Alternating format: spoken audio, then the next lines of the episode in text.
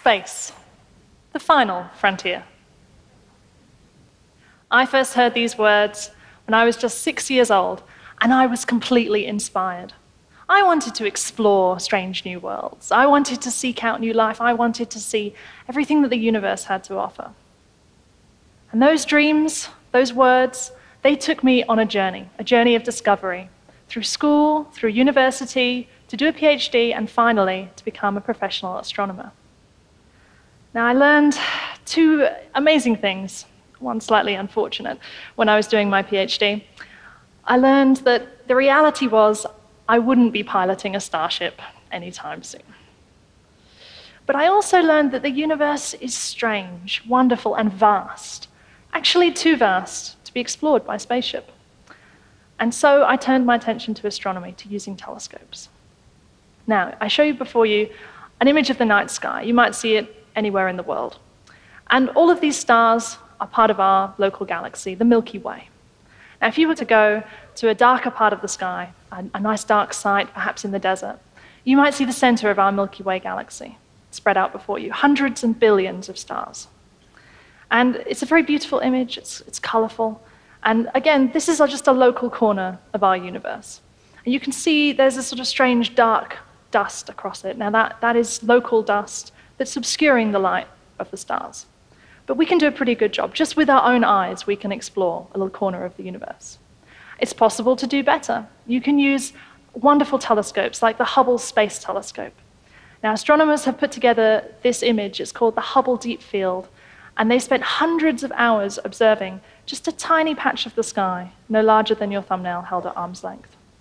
And in this image, you can see thousands of galaxies, and we know that there must be hundreds of millions, billions of galaxies in the entire universe, some like our own and some very different. So you think, okay, well, I can continue this journey. This is easy. I can just use a very powerful telescope and just look at the sky, no problem. It's actually, we're really missing out if we, if we just do that. Now, that's because everything I've talked about so far is just using the visible spectrum, just the thing that your eyes can see. And that's a tiny slice, a tiny, tiny slice of what the universe has to offer us. Now, there's also two very important problems with using visible light. So, not only are we missing out on all the other processes that are emitting um, other kinds of light, but there's two issues. Now, the first is that dust that I mentioned earlier. The dust stops the visible light from getting to us. So, as we look deeper into the universe, we see less light the dust stops it getting to us. But there's a really strange problem with using visible light in order to try and explore the universe. Now, take a break for a minute. Say you're standing on a corner, a busy street corner. There's cars going by. An ambulance approaches. It has a high pitched siren. Near, near, near, near, near, near, near. The siren appeared to change in pitch as it moved towards and away from you. The, the ambulance driver did not change the siren just to mess with you. That was a product of your perception. The sound waves, as the ambulance approached, were compressed and they changed higher in pitch. As the ambulance receded, the sound waves were stretched and they sounded lower in pitch. The same thing happens with light. Objects moving towards us, their light waves are compressed and they appear bluer. Objects moving away from us, their light waves are stretched and they appear redder. So we call these effects blue shift and red shift. Now, our universe is expanding, so everything is moving away from everything else. And that means everything appears to be red. And oddly enough, as you look more deeply into the universe, more distant objects are moving away further and faster. So they appear more red. So if I come back to the Hubble Deep Field, and we were to continue to peer deeply into the universe just using the Hubble. As we get to a certain distance away, everything becomes red. And that presents something of a problem. Eventually, we get so far away, everything is shifted into the infrared, and we can't see anything at all. So there must be a way around this. Otherwise, I'm, I'm limited in my journey. I wanted to explore the whole universe, not just whatever I can see with, you know, before the redshift kicks in. There is a technique. It's called radio astronomy. Astronomers have been using this for decades. It's a fantastic technique. I show you the Parkes Radio Telescope, affectionately known as the dish. You may have seen the movie. Um, and radio is really brilliant. It allows us to peer much more deeply. It doesn't get stopped by dust, so you can see everything in the universe. And redshift is less of a problem because we can build receivers that receive across a large band. So, what does Parkes see when we turn it to the center of the Milky Way? We should see something fantastic, right? Well, we do see something interesting. All that dust has gone. As I mentioned, radio goes straight through dust, so not a problem. But the view is very different. We can see that the center of the Milky Way is aglow. And this isn't starlight. This is a light called synchrotron radiation, and it's formed from electrons spiraling around cosmic magnetic fields. So the, the plane is aglow with this light. And we can also see strange tufts coming off of it and objects which don't appear to line up with anything that we can see with our own eyes. But it's hard to really interpret this image because, as you can see, it's very low resolution. Radio waves have a wavelength that's long, and that makes their resolution poorer. This image is also black and white, so we don't really know what is the color of everything in here. Well, fast forward to today, we can build telescopes which can get over these problems. Now, I'm showing you here an image of the Murchison Radio Observatory, a fantastic place to build radio telescopes. It's flat, it's dry, and most importantly, it's radio quiet. No mobile phones, no Wi Fi, nothing. Just very, very radio quiet. So, perfect place to build a radio telescope. Now, the telescope that I've been working on for a few years is called the Murchison Wide Field Array, and I'm going to show you a little time lapse of it being built. This is a group of undergraduate and postgraduate students uh, located in Perth. We call them the Student Army, and they volunteered their time to build a radio telescope. There's no course credit in this. And they're putting together these radio dipoles. They just receive at low frequencies, a bit like your FM radio or your TV. And here we are deploying them across the desert. The final telescope covers 10 square kilometers of the Western Australian desert. And the interesting thing is, there's no moving parts. We just deploy these little antennas essentially on chicken mesh. It's fairly cheap. Cables take the signals from the, the antennas and bring them to central processing units. And it's the size of this telescope, the fact that we've built it over the entire desert, that gives us a better resolution than Parkes. Now, eventually, all those cables bring them to a unit which sends it off to a supercomputer here in Perth.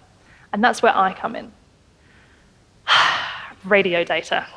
I have spent the last five years working with very difficult, very interesting data that no one had really looked at before.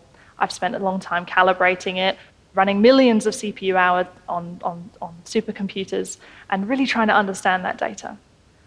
And with, with this telescope, with this data, we've performed a survey of the entire southern sky. The galactic and extragalactic all sky MWA survey, or GLEAM as I call it. And I'm very excited. This survey is just about to be published, but it hasn't been shown yet. So you are literally the first people to see this southern survey of the entire sky. So I'm delighted to share with you some images from this survey.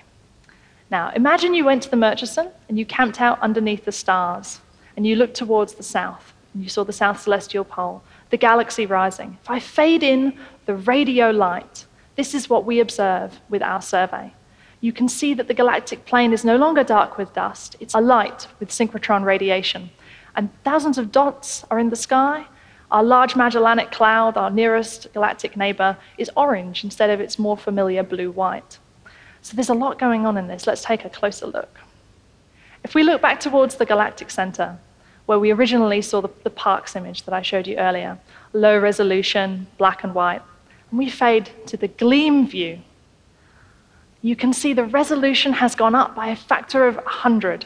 We now have a color view of the sky, a technicolor view. Now, it's not a false color view. These are real radio colors. What I've done is I've colored the lowest frequencies red and the highest frequencies blue, and the middle one's green. And that gives us this rainbow view. And this isn't just false color. The colors in this image tell us about the physical processes going on in the universe. So, for instance, if you look along the plane of the galaxy, it's alight with synchrotron, which is mostly reddish orange. But if we look very closely, we see little blue dots. Now, if we zoom in, these blue dots are ionized plasma around very bright stars. And what happens is that they block the red light, so they appear blue. And these can tell us about these star forming regions in our galaxy. And we just see them immediately. We look at the galaxy, and the color tells us that they're there. You can see little soap bubbles, little circular images around the, the galactic plane, and these are supernova remnants. When a star explodes, its outer shell is cast off, and it travels outward into space, gathering up material, and it produces a little shell. It's been a long standing mystery to astronomers where all the supernova remnants are.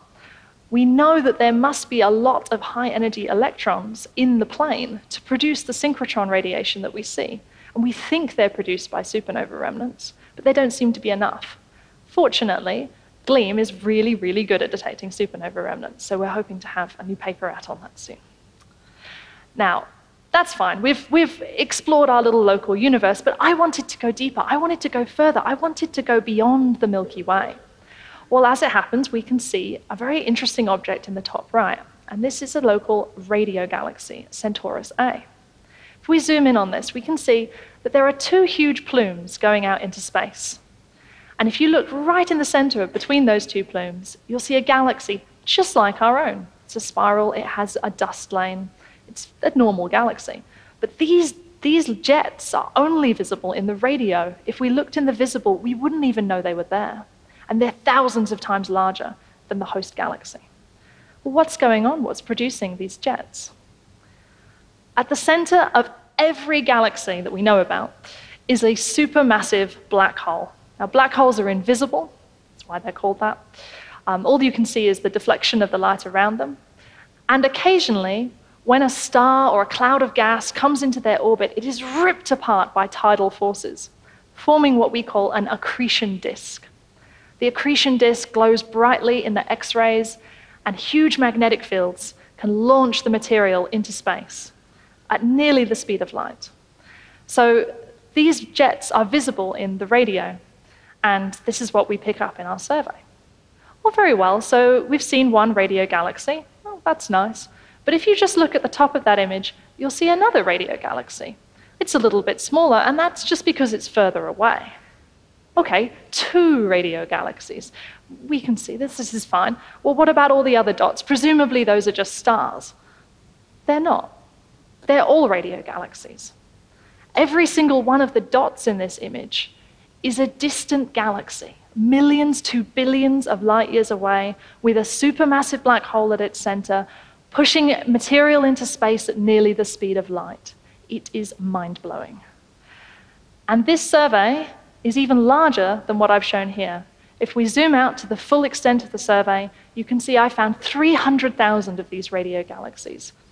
So it's truly a, an epic journey. We've, we've discovered all of these galaxies right back to the very first supermassive black holes. I'm very proud of this, and it will be published next week. Now, that's not all. I've explored the furthest reaches of the galaxy with this survey, but there's something even more in this image. Now, I'll take you right back to the dawn of time. When the, high, when the universe formed, it was a big bang which, made, uh, which left the universe as a sea of hydrogen, neutral hydrogen. And when the very first stars and galaxies switched on, they ionized that hydrogen. So the universe went from neutral to ionized. That imprinted a signal all around us, everywhere. It pervades us like the Force. Now, because that happened so long ago, the signal was redshifted. So now that signal is at very low frequencies. It's at the same frequency as my survey, but it's so faint. It's a billionth the size of any of the objects in my survey. So our, our telescope may not be quite sensitive enough to pick up this signal. However, there's a new radio telescope. So I can't have a Starship, but I can hopefully have one of the biggest radio telescopes in the world. We're building the Square Kilometre Array, a new radio telescope, and it's going to be a thousand times bigger than the MWA, a thousand times more sensitive, and have an even better resolution. So we should find tens of millions of galaxies.